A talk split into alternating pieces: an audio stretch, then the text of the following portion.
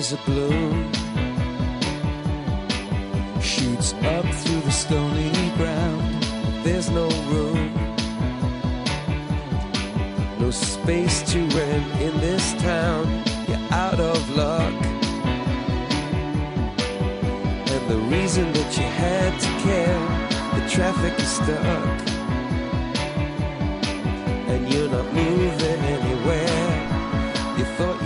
Comienza en Radio María Sexto Continente, con el obispo de San Sebastián, Monseñor José Ignacio Munilla.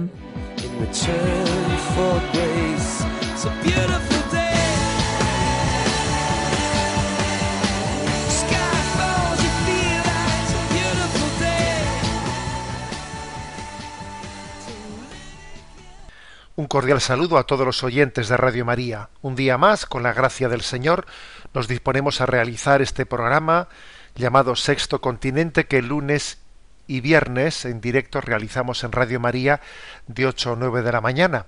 Pero también hay que decir que muchos oyentes no pueden escucharlo en directo y lo escuchan después pues eh, a, través del podcast de Radio María donde queda grabado, a también, también del canal personal de iVox que un servidor tiene. Si uno teclea en Google Sexto Continente iVox, inmediatamente aparece el canal de Sexto Continente y ahí tenéis todos los, eh, los programas grabados. Bueno, este programa suele tener una pequeñita entradilla, una entrada, y hoy quiero ofrecer este programa a Asier. Pero ¿quién es Asier? Bueno, pues Asier es un niño que nació ayer, que es mi primer sobrino nieto. Eh, hijo de mi sobrina mayor, que ayer nació. Y me ha parecido oportuno pues ofrecerle este programa que hoy realizamos y pedir por él oraciones. Ya diréis, jo, a este tío abuelo se le cae, se le cae la baba, ¿cómo se le nota, no? Pues que es su primer sobrino nieto, pues sí. Cada vez que nace un niño, escuché en una ocasión, cada vez que nace un niño nos trae el mensaje de que Dios aún confía en la humanidad. Sigue confiando en la humanidad. No sé si los hombres tenemos fe en Dios, pero Dios tiene fe en nosotros, tiene esperanza en que seamos santos. Y cada vez que un niño nace tenemos que tener esperanza en la santidad y en realizar y llevar adelante este plan de Dios. Por eso permitidme ¿eh? que, que hoy quiera mentar a este niño recién nacido en este programa. Bueno, pues adelante con el con este programa, que sabéis que solemos hacerlo en interacción con los oyentes a través de la cuenta de Twitter arroba obispo Munilla, también a través del muro de Facebook que lleva mi nombre personal de José Ignacio Munilla. Vamos a ver, eh, ¿qué tema vamos a tratar así en un primer momento? Quiero hacer una referencia a un libro escrito por un filósofo francés muy interesante que se llama Fabrice Azziac, que tiene un, así un apellido muy complicado, Az- Azziac. Eh, ha escrito un libro con el título de Cómo hablar de Dios hoy, antimanual de evangelización. ¿eh? Y bueno, vamos, vamos a explicar cinco maneras eficaces, dice él, de hablar de Dios con ateos y agnósticos. Él da cinco consejos, ¿no? De cómo podemos hablar de Dios, cómo debemos de hablar de Dios, especialmente ante ateos, ante agnósticos, ¿no? Dice él en primer lugar, procura hablar de Dios de manera divina, no de una manera banal. A ver, ¿qué significa esto de hablar de Dios de una manera divina, no de una manera banal? Se refiere a que se note en nuestro tono de voz, se note en nuestra conversación, que estamos hablando de algo que nos trasciende. No que estamos hablando de algo como si lo tuviésemos ahí nosotros metido en la estantería, como si lo tuviésemos controlado, dominado, como si nosotros dominásemos la materia, ¿no? No, no, Dios siempre es algo que nos trasciende, que nos supera. Y cuando un pues un testigo de Dios, cuando alguien que va a dar una va a dar un testimonio, ¿no? Va a, está haciendo apostolado, va a hablar de Dios, tiene que dejar patente que hablo de algo que me supera. O sea, por eso dice el autor, primer consejo, hablar de manera divina, no, no de manera banal, como si yo esto lo tuviese chupado, ¿no? Pon un ejemplo él. Pon un ejemplo. Tú imagínate que vas a hablar de una chica que es una chica muy bonita, muy guapa. Procura hacerlo, procura hacerlo eh, de manera que, que quede patente que esa belleza te ha impactado, que la belleza de esa chica no solo te gusta, sino que para ti es un misterio que te supera, ¿no? Por ejemplo, pues uno habla de, esa, de, la belleza de esa chica y dice, ¿cuál será el secreto de esa belleza? ¿Mm? Esa belleza habla misteriosamente a mi alma y me, y me evoca cosas, ¿no? Me, mm, es una verdaderamente sugerente, ¿no? La belleza de esa chica. Bueno, pues, pues de una manera similar a este ejemplo de, cómo hablar de la belleza de, de una mujer que, que es sublime, que es un misterio, que, que, nos está abriendo un misterio, así así nos sugiere hablar de Dios, ¿no? Eh, dando a entender que, que estoy hablando de algo que me ha tocado interiormente, te hablo de algo, algo que a mí me ha impactado, te estoy también comunicando interiormente mi, mi, mi experiencia, te estoy hablando de algo que me ha llegado al corazón, que me trasciende, que me llena de sentido, pero que al mismo tiempo me queda mucho por, por conocer, ¿no? Te hablo de ello, te hablo de Dios, porque para mí Dios es conocido, pero al mismo tiempo es un misterio, un misterio inalcanzable, como también lo sigue siendo para ti. Bueno, pues esto es, este es el primer consejo.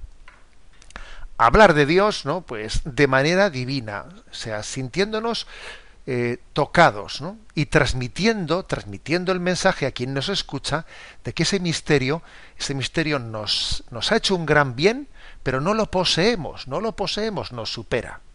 Por ejemplo, yo puedo decir que soy consciente que cuando un sacerdote, un obispo en mi caso, ¿no? pues habla, da su testimonio y él mismo se muestra en camino de conversión, y eres el primero que se confiesa, como el Papa ha hecho en público, ¿no? Es el primero que, que manifiesta su necesidad de Jesucristo, que él, no es un profesional que lo tiene todo dominado, sino que él es el primero que necesita lo que predica, eso hace mucho bien. Hace mucho bien. ¿eh?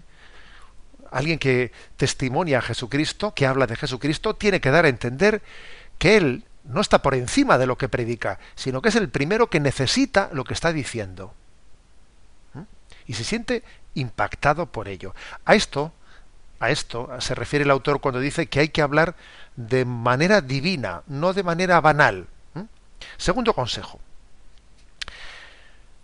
Para hablar de Dios, no con ateos y agnósticos. Segundo consejo, ábrete al diálogo con, con cualquier interlocutor, con cualquiera. Tú no pretendas seleccionar a alguien, o sea, con el que la vida te ponga en el camino. ¿Por qué? Porque tenemos que amar al prójimo. Y amar al prójimo es amar al próximo. Y hablar de Dios también significa amar. Porque si tú amas a una persona, pues le tienes que dar lo mejor, el mayor tesoro. No le puedes dar unas migajas, no le puedes dar algo que te sobra, le tienes que dar lo más importante para ti. ¿Y, qué es lo más importante para ti? Pues Dios. Hablar de Él es compartir nuestro, nuestro mayor tesoro. Por lo tanto, no tengas miedo a hablar de Dios con cualquiera, porque es tanto como decir no tengas miedo a amar, amar a cualquiera que se ponga en el camino de tu vida. Dios te puede dar la oportunidad de ser testigo del amor de Dios delante de él. Tercer consejo que nos plantea el autor. Dar testimonio también al anticristiano. Al anticristiano, a la persona que es hostil también delante tuyo. Y esto no, es, eh, no es imposible. Eh, no es imposible acaso tal cosa, ¿no? En primer lugar hay que caer en cuenta de que Dios está presente ya de alguna manera en esta persona que está tan rabiosa delante nuestro. Incluso aunque no esté en gracia de Dios. Eh, esta persona tiene una presencia, tiene una presencia oculta de Dios dentro de ella, que yo tengo que descubrir. No es mi enemigo, aunque se me presente como mi enemigo, no lo es, porque Dios está dentro de él. Y si está dentro de él, en el fondo, no puede ser mi enemigo digamos así claramente. Yo creo que antes de, de hablarle de Dios, lo primero es eh, dejarnos interpelar por ella y buscar decididamente esa huella oculta de Dios que existe dentro de esa persona. Aunque esté, aunque esté pues eso, pegando zarpazos, pegando arañazos. Tener, tener el don de no, de no rebotarnos, de no salir a la defensiva, de no sacar nuestro amor propio de paseo, sino estar a la búsqueda de las huellas de Dios que están en esa persona. Ya sé que lo, digo, que lo que digo es difícil, ya sé que tenemos todos un resorte de salir enseguida a la defensiva, pero mm, ¿cuántas veces hemos metido eh, la pata haciendo eso y no hemos conseguido nada? Nada. Creo que cuando somos, pues digamos, agredidos, cuando somos insultados, cuando somos, creo que tiene que haber lo primero una actitud interior de paciencia, de mansedumbre. Hoy en día una manera de evangelizar es siendo manso ante la ante los momentos en los que somos atacados. La mansedumbre es una manera de dar testimonio de Jesucristo. Pero mansedumbre no solo por decir yo aguanto, yo aguanto, yo aguanto, yo aguanto, no, no, sino por decir a ver, mm, yo sé que Dios quiere también mostrarme, mostrarme la manera de poder ayudar a esta persona. ¿eh?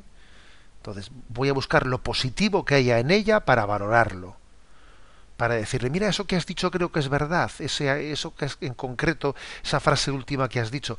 Y yo también, eh, pues, partiendo de ahí, partiendo de algo positivo, poderle, poder ser testigos, ¿no? Pero mm, creo que ante los que son anti se muestran no agresivos anticristianos la clave de nuestro testimonio la clave de nuestro testimonio está en la mansedumbre y en descubrir las huellas de Dios presente en esa persona como punto de partida para un diálogo de evangelización Cuarta manera, ¿eh? estoy diciendo cinco maneras eficaces, dice, de hablar de Dios con ateos diagnósticos, ¿eh? que dice este autor francés, Fabrice Adiag. Cuarta, da testimonio de la misericordia. Dice aquí una cosa curiosa. Dice que el evangelizador hoy muchas veces pues corre el peligro de parecer un payaso. ¿eh? Pues un payaso dice, por la desproporción tan grande de su, de su poca capacidad de expresarse y por el misterio tan grande del que quiere hablar. ¿eh? O sea, que alguien, que alguien como nosotros, ¿eh? con tan poca coherencia personal, con tan poca santidad, con tan poca formación, con tan poca facilidad de palabra, pretenda hablar de Dios, autor del universo, ¿no? Es que dice, es que es la desproporción del payaso, que da risa, ¿no? Da risa, pero ¿a dónde va este? ¿A dónde va este queriendo hablar de algo tan grande, ¿no? Es como si dice, mi boca es demasiado pequeña para lo infinito. Mi boca es demasiado pequeña y mi, corazón es demasiado estrecho ¿no? para el amor sin medida de Dios. Me siento eso, ¿no? Como, como, como un pequeño payaso, ¿no? dice este autor. Bueno, es verdad, mis palabras son cortas, eh, no tengo la altura moral de la, sí la autoridad moral no que yo debería de tener para dar testimonio de Dios eso es verdad pero hay una manera de poder dar testimonio de Dios que es la misericordia que es la misericordia, que es teniendo especialmente cercanía por el mísero, por el que sufre, por el que se siente postrado. El lenguaje más acertado para hablar de Dios muchas veces no son nuestras palabras, sino que es sufrir con el que sufre, llorar con el que llora, compartir las alegrías, que a veces cuesta más, ¿eh? A veces cuesta más compartir las alegrías que compartir las penas. Sí, sí, cuesta más, porque uno compartiendo las penas se siente él un poco valioso, pero compartiendo las alegrías de los demás parece que tú te sientes más pequeño. ¿Mm? Esto es tener misericordia, compartir las penas y compartir las alegrías. Y, y, esto, aunque, no, aunque en, otros, eh, en otros órdenes de hablar de Dios y, y, responder a dudas, me siento, como decía no el autor, como un pequeño payaso que no es capaz de expresarse bien y todo el mundo se ríe de él, en esto, en lo tocante a dar testimonio de la misericordia, todos podemos hacerlo. ¿Mm? Y por último, el último consejo que el autor nos da. Hablar de Dios con el corazón, con el corazón, con humildad. ¿Mm? A nosotros nos suele, nos suele preocupar el tener la formación suficiente para hablar de Dios, dar razón de nuestra fe. Qué importante es tener una buena formación para poder dar razones, ¿no? A la hora de fundamentar la fe cristiana. Pero más importante que eso es otra cosa. Es hablar con el corazón, hablar el lenguaje del corazón con humildad. ¿Y en qué se puede traducir esto en concreto, no? Pues por ejemplo, creo que cuando alguien habla de hablar de corazón es por ejemplo expresar la gratitud. ¿eh? Cuando alguien tiene se muestra profundamente agradecido a Dios, cuando cuando hace una lectura de su vida sabiendo, descubriendo montones de cosas positivas que el que no es creyente en Dios no es capaz de descubrir tantas cosas buenas que ha habido en la vida. Y uno descubre personas que, que viven contentas y viven alegres porque son agradecidos, porque la fe que tienen les descubre que Dios les ha querido, que Dios les ha amado, ¿no? Y eso ayuda mucho a creer. Me vais a eh, disculpar que cuente una anécdota y es que esta semana tuve ocasión de estar en, en un acto, ¿no? Pues en un acto de del movimiento neocatecumenal, de la entrega de la Biblia, que se suele hacer eh, después de haber recibido la primera catequesis. Y en esa entrega de la Biblia había un joven, había un joven que, que había acudido así muy circunstancialmente a esas catequesis y había sido muy fiel en ellas, porque, pero vamos, que no era, había ido sin ser creyente. Y además era de una educación, de una familia no, no, no creyente, etcétera, ¿no? O, o por lo menos no practicante. Y entonces cuando dio su testimonio de cómo, de qué es lo que le había hecho perdurar en todas esas catequesis, ¿no? Él me llamó la atención que dijo, pues no dijo las, eh, eh, las explicaciones que ha habido aquí, eh, pues me han convencido ciertos argumentos o no, de eso, de eso no dijo nada. Lo que él dijo es que a él le había llamado la atención ver la alegría de la gente que, que allí se expresaba, que allí escuchaba aquellas catequesis, y que él cuando volvía a casa notaba que tenían una sonrisa superior a la que normalmente tenía en su vida, y que esa sonrisa le duraba un par de días. ¿eh? Y volvía de nuevo a la siguiente catequesis. Y decía, yo veía una alegría, una alegría mm, que, que a mí también se me contagiaba, y luego yo volvía más alegre a casa. Bueno, pues en el fondo eso es hablar, eso es hablar con el corazón. Eso es hablar, eso es dar testimonio desde el, hablando desde el corazón y con humildad, que es ver bueno, ver la alegría que, produce la presencia de Dios en nuestra vida. Esta persona es alegre, este, este comunica, este tiene algo, tiene algo que a mí me gustaría poder tener, ¿no? Bueno, en resumen, estas son las, los cinco consejos, cinco maneras eficaces de hablar de Dios con personas alejadas, con ateos, con agnósticos, ¿eh? pues que nos da este autor en este libro, ¿no? Es un libro escrito en francés, ¿eh? pero cuyo, título es Cómo hablar de Dios hoy. ¿eh? Repito así brevemente. Primera, primera manera eficaz, hablar de Dios de manera divina, o sea, que es que se nos note, ¿no? que estamos profundamente tocados por esto que estamos diciendo. Segundo lugar, hacerlo con cualquier interlocutor, sencillamente a cualquiera al que amamos, se, habla de Dios al que se le ama. ¿eh? Y el, el prójimo tiene que ser aquel al que yo ame. Tercero, hacerlo de una manera especial con el que es muy agresivo y anticristiano, que te pega zarpazos. ¿no? Hacerlo con mansedumbre, con mansedumbre, sin que nuestro amor propio nos distorsione y siendo capaz de ver la presencia de Dios en él. Cuarto, en cuarto lugar, que aunque nos veamos incapaces pues por, por nuestra por nuestra palabra de expresarnos, sin embargo hay un lenguaje que entiende todo el mundo, que es el lenguaje de la misericordia. Llorar con los que lloran, reír con los que ríen, eh, compadecer, padecer junto con, con, eh, conjuntamente. Y por último, hablar con el corazón, hablar con humildad. Eh. Hemos puesto el ejemplo concreto de, de cómo la alegría, el testimonio de la alegría es hablar, es hablar con el corazón ¿eh? de lo bueno que Dios ha hecho en nosotros. Mm, que Dios nos conceda la gracia, ¿no? De ir adquiriendo estas actitudes para poder ser testigos, para poder ejercer apostolado. Bueno, estamos en la, en la novena de la Inmaculada todavía y vamos a escuchar pues una de las un canto que nos que nos introduzca más eh, en este en esta semana, en esta novena de la Inmaculada. Bendita sea tu pureza.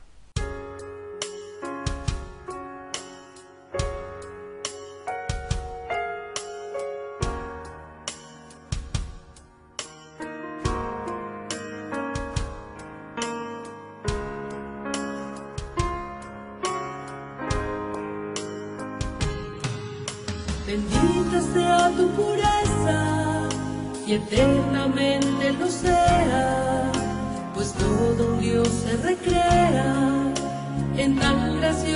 belleza.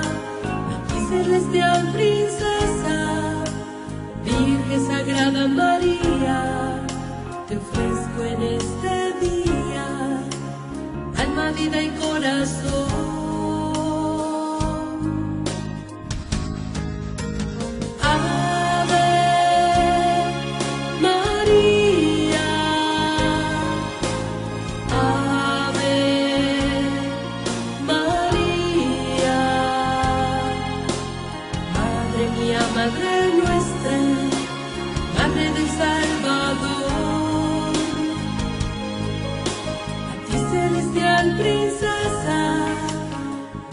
Sagrada María te ofrezco en este día alma, vida y corazón. Mírame con compasión, no me dejes,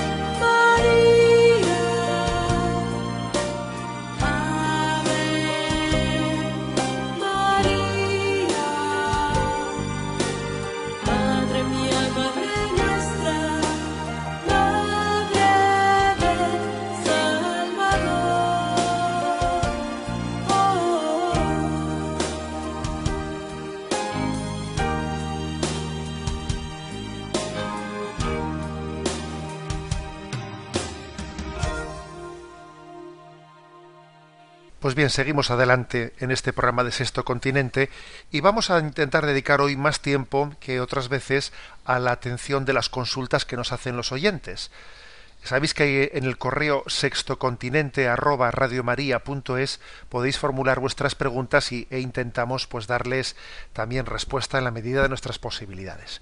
Voy a ir yo mismo leyendo eh, las preguntas seleccionadas y vamos dándoles contestación. La primera nos ha llegado desde Córdoba y es Isabel María la que pregunta. Buenos días, querido monseñor y equipo. Hace unos días en una catequesis me dijeron que el pecado no ofende a Dios, que nuestros pecados son como flechas lanzadas al cielo con un arco y que vuelven sobre nosotros. Yo no me quedé conforme con esta explicación, es más, me chocó bastante. Le agradecería que me aclarara qué dice la fe cristiana al respecto. Gracias. Dice, bueno, pues la verdad es que María Isa- Isabel María, mejor dicho, creo que ha tenido buen olfato en no quedarse satisfecha con eso. A ver, esa explicación de que el pecado no le hace daño a Dios, sino que en el fondo nos daña a nosotros, puede ser verdad en parte en el sentido material de la palabra. ¿eh? Por ejemplo, si alguien blasfema contra Dios, en realidad, en realidad a Dios no le quita nada, ¿eh? sino que esa blasfemia es como si uno tirase una pedrada hacia arriba que cae sobre sí mismo. Bien, en ese sentido podía ser cierta esa expresión, ¿eh? de que el pecado en realidad a Dios, a Dios no le quita nada de la infinitud de su ser, sino que a quien nos daña es a nosotros mismos, nos hace menos hombres, ¿eh? nos quita dignidad. ¿eh? A Dios no le quita dignidad el pecado, nos la quita a nosotros. Hasta ahí es cierto, correcto, pero hay otro, otro aspecto que hay que tener en cuenta, ¿no? Y es que el propio San Bernardo utiliza una conocida expresión que dice que Dios es impasible, ¿no? O inmutable, pero no incompasible, que eso es otra cosa. ¿eh? Es decir, Dios tiene sentimientos. O sea, Dios nos ama y como nos ama, obviamente le afecta nuestra respuesta de amor. No le afecta en su naturaleza, pero sí le afecta en su persona. Porque cuando se ama, y Dios es persona y por lo tanto ama y ama infinitamente, pues eh, es también vulnerable a nuestra respuesta de amor o a nuestro desprecio. Y el pecado es una ofensa al amor de Dios. Por lo tanto, a Dios sí le afecta nuestro pecado. A Dios le duele nuestro pecado. Igual que a una madre, a una madre no le puede dejar de doler lo que hace su hijo. Yo siempre he dicho que la mejor, la mejor metáfora, la más cercana para entender nuestra relación con Dios es la, la relación de los hijos con los padres. A ver, cuando un hijo no estudia, no estudia, le hace daño a su padre. Hombre, desde el punto de vista de quitarle algo objetivo, no. Porque el bien de estudiar no es para el padre, es para el hijo. Por lo tanto, se hace daño más a sí mismo el hijo. Pero le ofende al padre que el hijo no estudie. Claro que le ofende, porque el padre le ama. Y por lo tanto, como, como le ama, espera una respuesta de amor. Y entonces sí le ofende a su corazón, ¿no? Luego creo que hay que hacer esta, esta distinción, este matiz, ¿no? Eh, yo por, la respuesta sería, la respuesta correcta sería que, que el pecado claro que ofende a Dios, ¿eh? claro que ofende a Dios. Pero es cierto que, que el pecado no, no le resta nada a la naturaleza de Dios, a quien nos resta es a nosotros, pero sí le ofende a Dios porque Él nos ama y cuando alguien ama, pues espera una respuesta adecuada de la persona amada. ¿eh? Esto vaya por delante en la respuesta a la pregunta que ha hecho Isabel María desde Córdoba. Vamos con la siguiente pregunta seleccionada. Es una pregunta que hace una joven veterinaria. Dice ella, me presento, me llamo Marta, tengo 25 años y soy veterinaria. Escuchando en el podcast el programa sobre el maltrato animal, me surgió una duda. Yo tuve la gracia de encontrarme con el Señor cuando estaba en tercero de carrera, y esto cambió mi visión sobre lo que estaba estudiando por completo. Me encantan los animales, pero como suele usted decir frecuentemente, es obvio que nuestra sociedad está humanizando los animales de forma absurda, al mismo tiempo que animaliza al resto de los humanos. A nivel social, el debate que siempre se discute es sobre si las corridas de toros son maltrato animal o no. Pero como católica creo que existe otro dilema moral bastante más importante, que pasa muy desapercibido. ¿Puede un cristiano disfrutar viendo cómo un torero se expone a la forma, se, perdón, se expone de esa forma a la muerte, de alguna manera despreciando el don de la vida? Bueno, interesante la pregunta de esta joven, ¿eh? de esta joven veterinaria, que lo que dice, bueno, aquí a mí lo que más me preocupa es el tema de si, si es lícito moralmente arriesgar tanto la vida humana. ¿Es lícito moralmente los deportes de riesgo? ¿Mm? ¿Son lícitos? ¿Eh?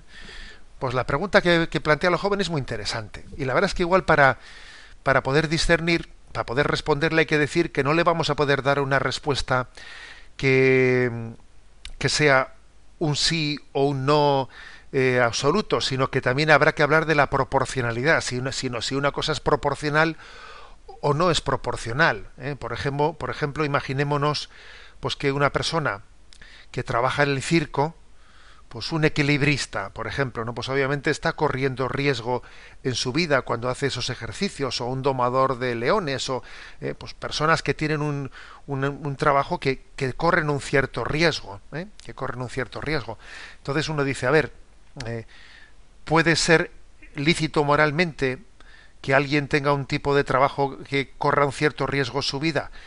Sí, siempre y cuando no sea una cosa desproporcional, ¿eh? desproporcionada. Por ejemplo, me parece que es mucho más desproporcionado el hecho de que se corran riesgos no ya pues para pues para ganar la vida pues por ejemplo un domador de leones pues pues está también ganando la vida no y, y, y corre un cierto riesgo un plus de riesgo haciendo tal cosa no eh, ojo que también hay personas que tienen trabajos trabajos de policía que están corriendo un riesgo también grande en, de, en, determinados lugares. Ser policía en algunas ciudades es una profesión de alto riesgo. ¿eh?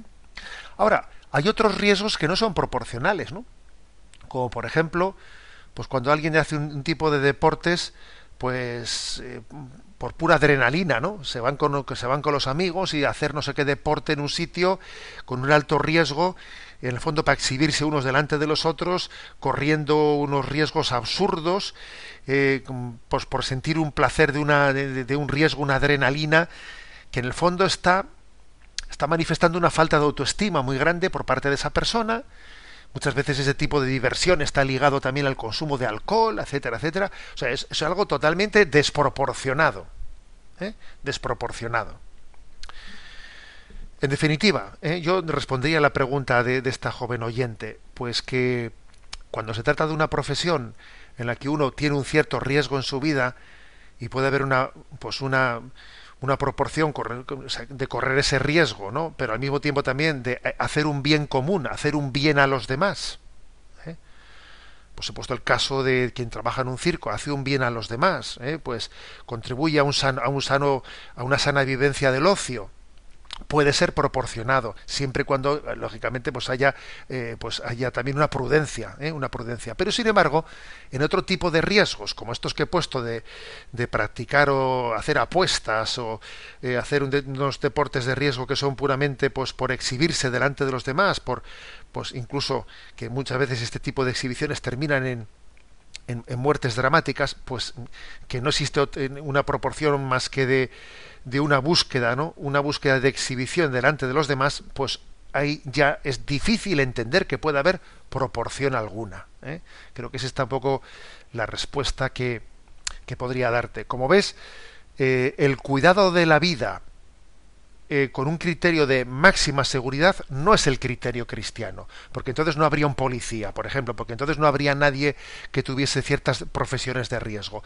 El criterio no es el de proteger al, al máximo eh, y, y, sin ningún tipo de riesgo la vida, no, sino de si existe proporción o no existe proporción con el bien que estamos buscando. Bueno, vamos adelante. La tercera pregunta que hemos seleccionado viene desde Alicante y es un tal Fernando de Aspe quien nos la pregunta. Hola, monseñor, que Dios le bendiga. Quería preguntarle, ¿por qué hay guerras y enfermedades? Cada vez que he hablado de mi fe, de mi conversión y de mi amor a Jesucristo con otras personas, me han preguntado por este tema, me preguntan por el porqué del sufrimiento. Me siento sin argumentos para poder llegar al corazón de dichas personas que se basan en otras formas para apartar a Dios de sus vidas. A mí me duele que no quieran escuchar ni amar a Cristo, que busquen la forma de apartar a Dios de la sociedad le agradecería que me ayudase si usted puede ¿eh? también darme algún criterio de responder a esa pregunta del porqué del mal.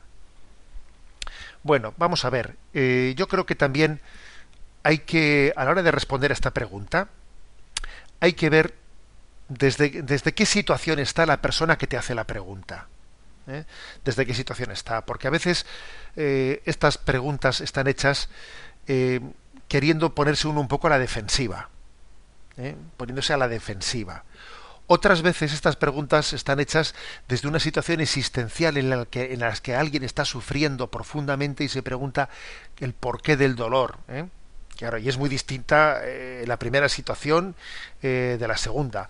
Otras veces pues están hechas desde una inquietud intelectual que uno se pregunta, ¿y esto qué explicación tiene? Y claro, y son tres situaciones muy diferentes, ¿no? La de la inquietud intelectual que pregunta el porqué del mal, la de quien va a defenderse, a ponerse a la defensiva, ¿eh? a, a querer pillarte, y la de quien está viviendo un profundo sufrimiento en ese momento y se pregunta por el sentido del dolor. O sea, creo que también nuestra forma de responder tiene que ser necesariamente distinta dependiendo de la situación en la que se encuentre cada, eh, cada persona. ¿no?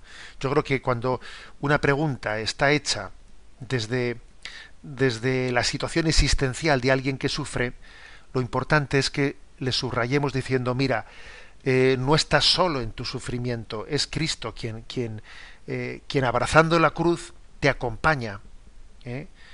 Y, y Él da también un sentido, un sentido a tu sufrimiento, ¿no? Igual que el, sufrimiento de Jesús no fue inútil, tampoco va a ser el tuyo. Yo creo que esta es también una respuesta de esperanza para alguien que te habla desde, desde esa clave, desde esa clave, ¿no? A quien va a pillar, a quien está a quien está sencillamente no pues jugando a, a, ver si le busco una respuesta que a esta respuesta no me, no, no me pueda ¿eh? no me pueda eh, pues, pues tener ninguna capacidad de responderme a quien está esa respuesta yo creo que hay que hay que des- hay que desarmarle no y hay que hacerle entender que no hay razones para quien no busca a Dios ¿eh? no busca a Dios ¿eh?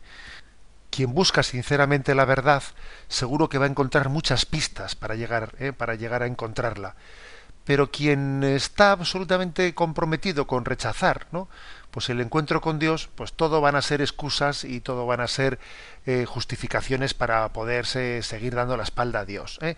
con lo cual yo a quienes estén en esta situación sobre todo les, les tendría una conversación con ellos llevando a cuál es su actitud de partida, si es una, una actitud de búsqueda o de, o de sencillamente de jugar al ping-pong, ¿no? o ponerse a la defensiva. Y a quien esté en una actitud, bueno, pues digamos, a quien parta ¿no? en su pregunta, de sencillamente de una, de una inquietud intelectual, de decir cuál es el origen ¿no? del mal, pues explicaría lo que explica el catecismo, ¿no? que el mal se introdujo como consecuencia del pecado, que el mal no es, no forma parte del proyecto de Dios, que Dios es bueno y que de él solo viene el bien, ¿no?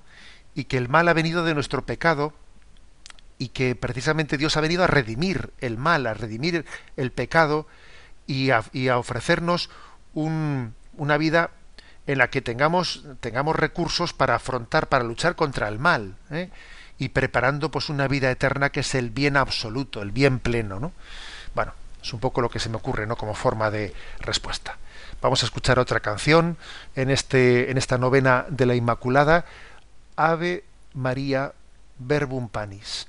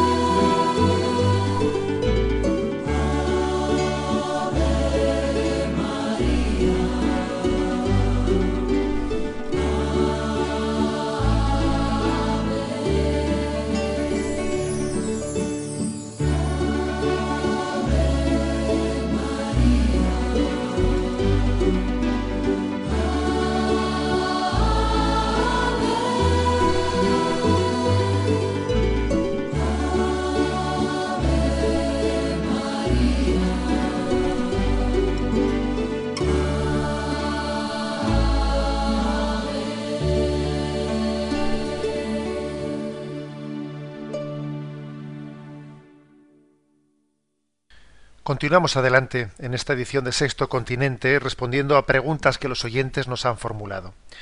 Un sacerdote, que no decimos el, lugar del desde que nos escribe, nos hace la siguiente consulta. Es una consulta así de tipo moral, eh, que también creo que puede ser bueno que la escuchen los oyentes para que nos demos cuenta de qué manera intentamos también orientar moralmente a los fieles. ¿no? Dice, soy sacerdote, le escucho con gusto en Radio María cuando puedo me he encontrado un caso que me preocupa y no sé cuál puede ser la solución que puedo ofrecer. Fuera de confesión, naturalmente, me expuso una señora su historia de que fue violada, no sé si en más de una ocasión por un señor que goza, gozaba, gozaba de buena reputación, incluso en lo religioso. Este señor está actualmente casado y forma una familia ejemplar la mujer abusada tiene una enfermedad psiquiátrica que requiere atención frecuente y ella lo atribuye a aquellas experiencias. El matrimonio del hombre en cuestión acude normalmente a misa dominical, pero él no comulga, lo cual llama la atención dado su nivel religioso. Yo pienso que la acusación que esta señora hace de él puede ser verdadera, en cuyo caso hay dos víctimas, la mujer abusada y el hombre abusador. Ella lo está sufriendo con su enfermedad, él con un enorme peso sospecho en su conciencia, del que no verá del que no habrá visto hasta ahora posibilidad de salir. Ante el año de la misericordia yo desearía hacer algo por estas personas. Respecto a, a, la mujer no se me ocurre nada, simplemente que siga llevando su tratamiento, además escucharla con paciencia. Y respecto al hombre, he pensado si en ese periodo he pensado si en ese periodo en que se hablará de la misericordia sería justo hablar de que Dios desea perdonarnos a todos por muy pecadores que fueran los pecados, etcétera, porque de por medio hay una injusticia grave. La abusada ha sido gravemente perjudicada, no sólo por el mal referido, sino porque cuando manifestó su problema no fue creída y fue considerada como maníaca y loca. El caso se complica eh, pensando que si animado si animando al Señor a acudir al arrepentimiento en busca de perdón hubiera que exigírsele un público reconocimiento. ¿eh? ¿Cuál sería la reacción de la buena esposa de este señor que ya tiene nietos? ¿eh? Eh, le agradezco cualquier sugerencia que pueda ofrecerme, que será muy prudente y sabia, le encomiendo en mi oración. Bueno, vamos a ver, pues hay que decir una cosa, ¿eh? hay que decir lo siguiente. Creo que, mm, en primer lugar, la gran ayuda que un sacerdote puede prestar hacia esa persona que muy presumiblemente, pues es verdad, ¿no? que fue víctima de aquellos abusos. La gran ayuda que puede, que se le puede, eh, pues ofrecer, porque aparte de que esa mujer tenga su, su tratamiento, etcétera, es que es muy importante, es muy importante que, que alguien que se sienta creída, que se sienta querida, que se sienta tomada en serio, ¿eh? tomada en serio por alguien. Eso es muy importante, con lo cual eso pues eso no es pues un poquito la, la, consolamos, no, no, el ministerio de la consolación es algo importantísimo, ¿no? Con la misma gracia que hemos sido consolados, tenemos que ser consoladores de los demás. ¿eh? Entonces el, el, sacerdocio tiene también esa eh, eh, esa dimensión en la que emplear tiempo en eso, emplear tiempo en escuchar y en que alguien pueda también no tener esa, esa fuerza en nosotros, muy importante.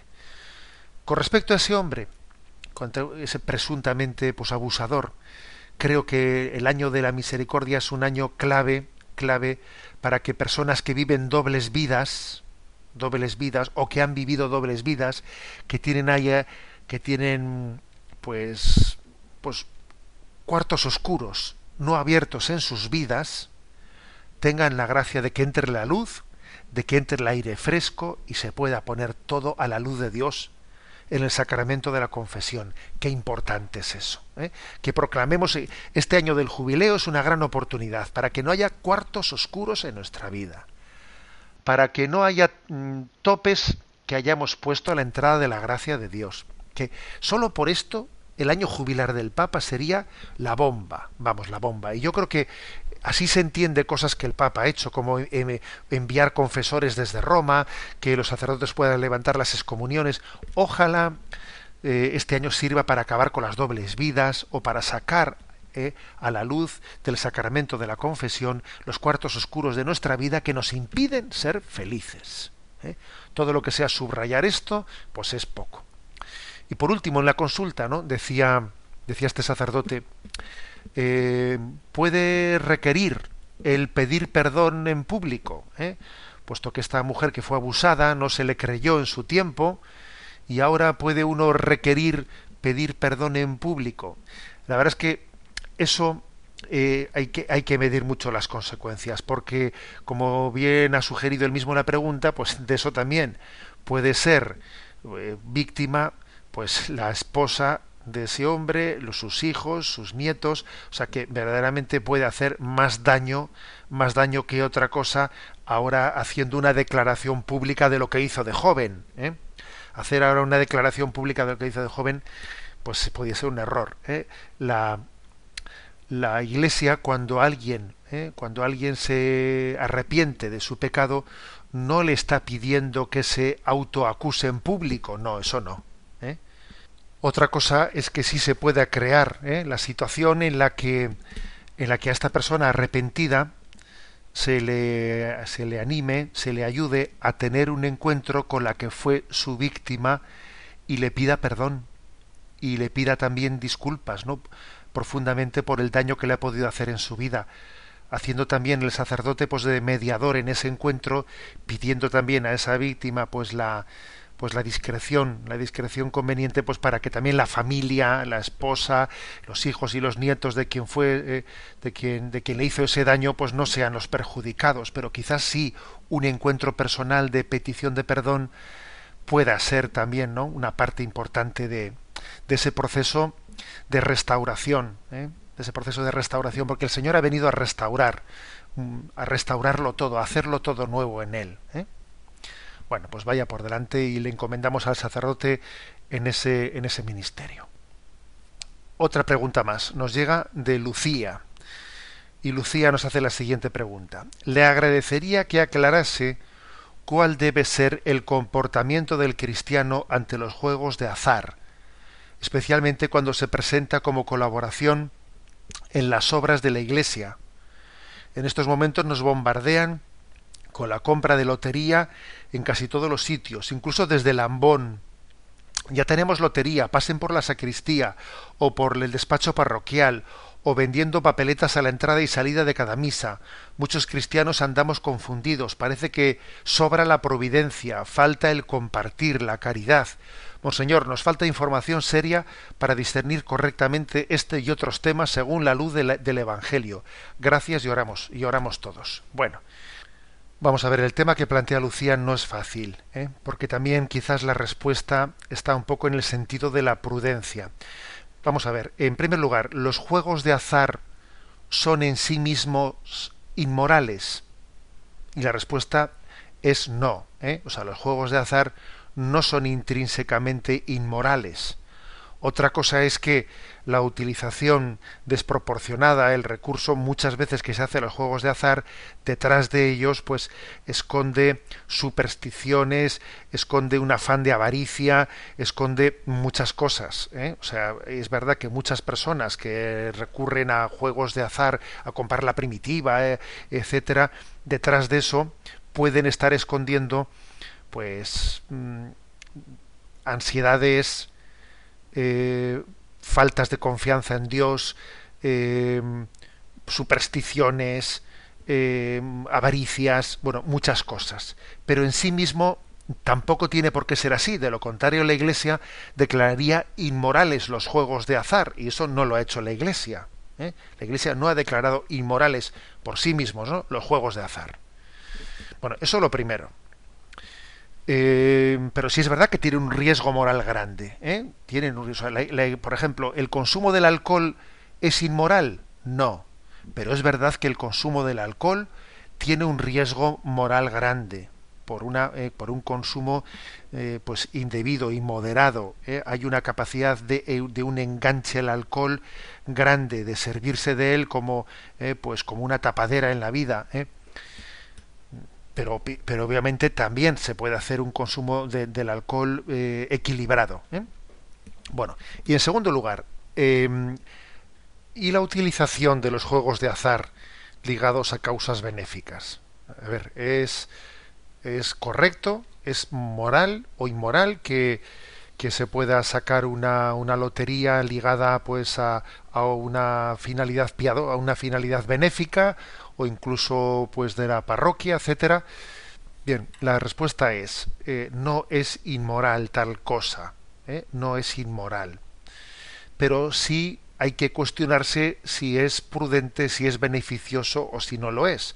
No me refiero beneficioso desde el punto de vista económico, que eso obviamente sí lo será, sino si es prudente o beneficioso para educar en la generosidad cristiana. Porque claro, si, la gente va a dar un donativo en realidad sin querer darlo, sino un poco engañado por una pues por el deseo de que a ver si me toca la lotería, en realidad no estamos educando la generosidad cristiana. No quiere decir que todo mundo que, que contribuya pues a un juego de azar que tenga un fin benéfico lo haga así un poco engañado, porque hay gente que lo hace pues por querer ayudar a la iglesia, pero está claro que está claro que mucha gente puede estar colaborando en realidad sin tener un deseo de colaborar verdadero. Luego sí es verdad que se puede hacer la prudencia, perdón, se puede hacer la pregunta sobre si es prudente utilizar eh, pues este tipo de juegos de azar eh, con finalidades benéficas o eclesiales, porque igual es eh, suscitar una ayuda material sin que en realidad haya una voluntad auténtica de generosidad. Creo que queda un poco para la reflexión. Creo que quien, quien lo hace tiene que llevar adelante esta, esta reflexión. ¿eh? Hasta aquí esta pregunta. Bueno, sabéis que este programa de Sexto Continente, pues este, como lo hemos anunciado al principio, se hace eh, desde una cuenta de Twitter, arroba obispo Munilla, y una cuenta de Facebook que tiene el nombre de José Ignacio Munilla, en la cual solemos pues poner diariamente una pues un pensamiento para su reflexión. Y el que ayer la noche tuve ocasión de poner, precisamente con motivo de que hay ahora polémica en algunos ayuntamientos porque están quitando los adornos religiosos, ¿eh?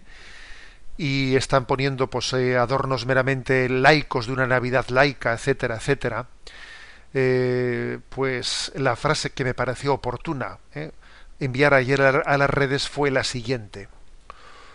Una Navidad sin natividad es como una carcajada sin alegría. Cuando uno pretende celebrar una Navidad sin la, sin la natividad de Jesús, es, es algo tan horroroso como una carcajada sin alegría. ¿Habéis escuchado alguna carcajada de alguien que no tiene alegría? Suele sonar horrorosamente mal. Es algo totalmente contradictorio. Sería mucho mejor que se quedase triste y lamentándolo, porque una carcajada sin alegría suena como a pervertir, ¿eh? a intentar forzar algo que no existe. Eso es una Navidad sin natividad. Por eso ¿eh? vaya por delante, vaya para hacer pensar ¿no? esta, esta reflexión enviada a las redes sociales. Una Navidad sin natividad es como una carcajada sin alegría. Deseamos y procuramos y nos educamos para que la alegría de esta Navidad esté en el nacimiento de Jesucristo y no esté, y no esté en el materialismo o no esté en las vacaciones o no esté como alguna alcaldesa ha dicho por ahí en el solsticio del invierno. Cristo es nuestra paz y nuestra alegría. La bendición de Dios Todopoderoso, Padre, Hijo y Espíritu Santo, descienda sobre vosotros. Alabado sea Jesucristo.